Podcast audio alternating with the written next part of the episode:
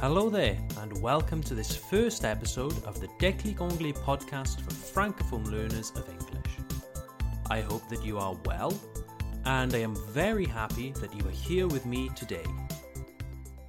This is the podcast where motivated learners of English come to get inspired and make progress. Today, I would like to talk to you about somewhere near and dear to my heart Wales. In French, you call Wales Le Pays de Galles, and I call this small country home. Wales is the country where I was born and where I grew up, where my family lives, and it's where I received my education. In English, someone who comes from Wales is Welsh. Welsh en français veut dire gallois. So, you may say that I am Welsh. You may also say that I am British. You see, Wales is not an independent or sovereign country. It's one of the four home nations, one of four countries that constitute the United Kingdom, le Royaume-Uni. Along with Wales, we have England, Scotland, and Northern Ireland. Very often, French people say England to refer to the United Kingdom, but trust me, I am not English. Each of the four home nations are very proud of their identities and cultures. If in doubt, call us British. So, where is Wales? You can find Wales in the west of Great Britain. It's not a big country, a little smaller than Brittany, La Bretagne, Wales is a peninsula with 2,700 kilometres of coastline, some of which include some of the cleanest, most beautiful beaches in Europe. You don't believe me? It's official. A beach in South Wales called Rhossili Bay has been ranked among TripAdvisor's top 10 beaches in the world. The Welsh coastline is a hot spot, un haut lieu. It's a hot spot for surfers and water sports. There is even a coastal path, one long footpath, un sentier, one long footpath that is 1,400 kilometres long and follows the entire Welsh coastline. Wales is a very green country we are directly on the Atlantic Ocean with a very wet climate. This means that the weather is often overcast, cloudy, but it's worth it. Ça vaut le coup. It's worth it because in the summer, Wales is transformed into a beautiful, lush green colour, and the tops of the mountain turn purple with heather. Heather en français, c'est la bruyère. I'm not sure whether it's true or just an exaggeration, but apparently Wales has more sheep than people. The Welsh have always been known for sheep herding, and the lush green grass creates some of the best lamb you will ever taste. And talking of cuisine, Wales doesn't really have a complicated gastronomy. We don't have an haute cuisine. We do, however, have a wonderful range of homely comfort food. Comfort food is feel good food. Not complicated, not expensive, but it tastes great, makes you feel warm inside, and can be a much needed pick me up on a hard day. Like any local cuisine, Welsh cooking makes use of the land and it's influenced by the local culture. Wales was never a very rich country. That's why our cuisine is very simple. We have cawl. Cawl is a kind of lamb stew, very much like a pot-au-feu. And a personal favourite of mine is the Glamorgan sausage. In Welsh, we call it Selsig Morgannwg. The ingredients leeks, mature cow's cheese like cheddar, a herb such as sage, eggs, and breadcrumb. Breadcrumb, la chapelure. We fry the sausage in oil and we serve it with a salad, a nice red onion chutney. No meat necessary. After only two or three Glamorgan sausages, you are full. The coastal areas also offer great seafood fish, crabs, lobsters. Lobster, uh, ça veut dire homard. We also use seaweed, les algues, to make another national delicacy, laver bread. Personally, I'm not a tremendous fan of laver bread, but that said, I'm not a big fan of seafood at all. But you should definitely try it if you visit Wales. So, you know where to find us, you know what to eat, you know it's pretty. Uh, what about the culture?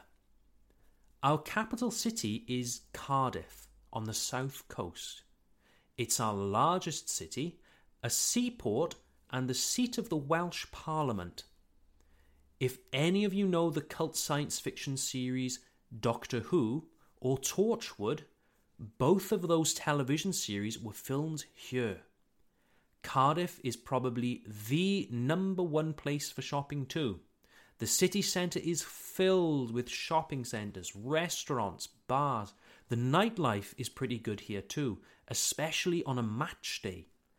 Oh, yes, Cardiff is also the home of Welsh international rugby. Who could talk about Wales without mentioning rugby? Many a French rugby fan has cheered, sang, and cried in our mighty Millennium Stadium. I would definitely recommend anyone to visit Cardiff during an international rugby match. The atmosphere is always great, and something I love about rugby is that you don't have hooliganism. Welsh, French, Italian, or Australian, we sing and celebrate together, no matter who wins or loses. In the Welsh language, we have a word hwyl. Hwyl translates approximately as fun, enjoyment. It's the pleasant atmosphere at a good party. That's the atmosphere we celebrate at a rugby match. So, yes, English is not the only language you will hear on your travels around Wales. Wales is home to Yr Iaith Gymraeg, the Welsh language, the second oldest language in Europe. Long before French or English existed, the earliest forms of the Welsh language were being spoken throughout Britain. As time went on, the language was gradually replaced by Old English everywhere except in Wales, where it remains strong to this day. Although English has become the main language, Welsh still has approximately 500,000 native speakers, mostly concentrated in the west and the north of Wales. Wales is officially a bilingual country and the status of the Welsh language is protected by law.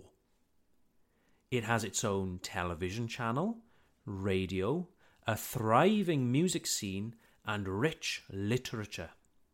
And what's very important, it's possible to use modern technology in Welsh on your PC, on Facebook, as well as several websites.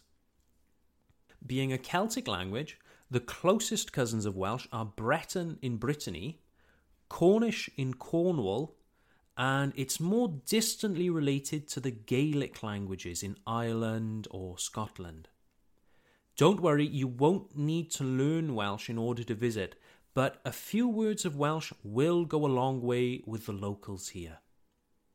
One of the main reasons why the Welsh language and Welsh culture has remained so strong are cultural festivals that take place every year, the Eisteddfod. These take place across the country and are a celebration of music, poetry, and literature.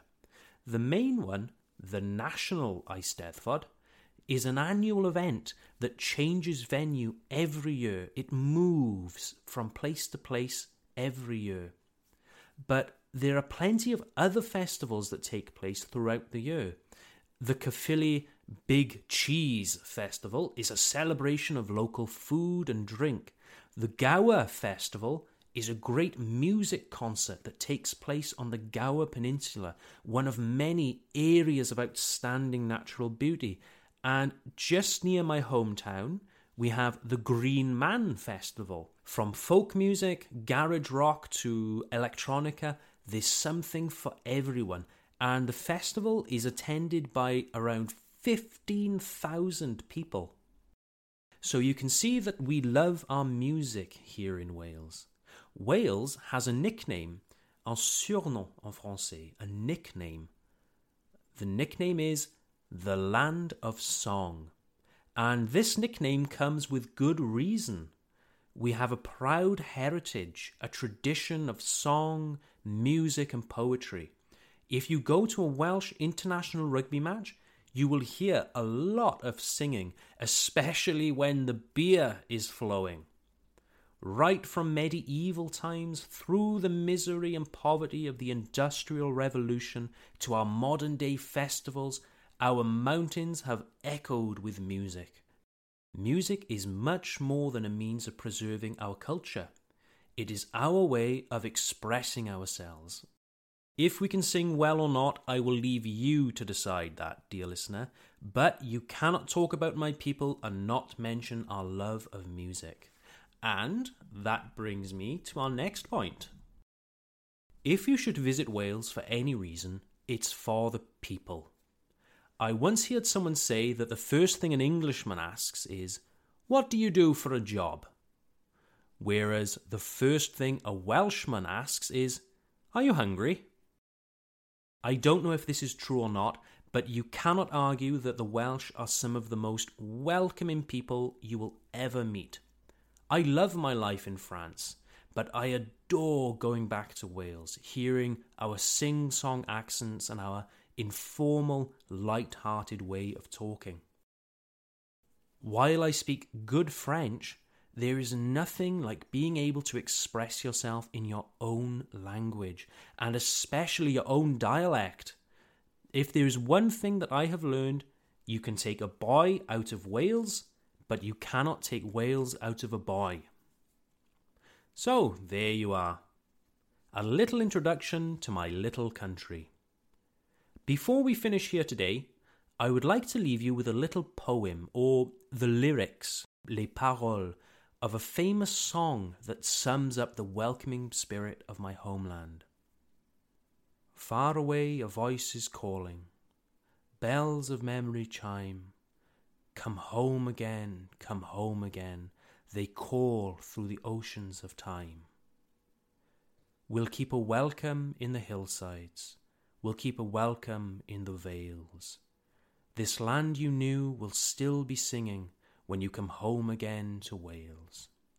This land of song will keep a welcome, and with a love that never fails, will kiss away each hour of hiraeth when you come home again to Wales. Thank you very much for listening to the Declic Anglais podcast. I hope you've enjoyed listening, and please feel free to follow your curiosity and find out more for yourselves you will have more information on the Declic Anglais website at www.declicanglais.com.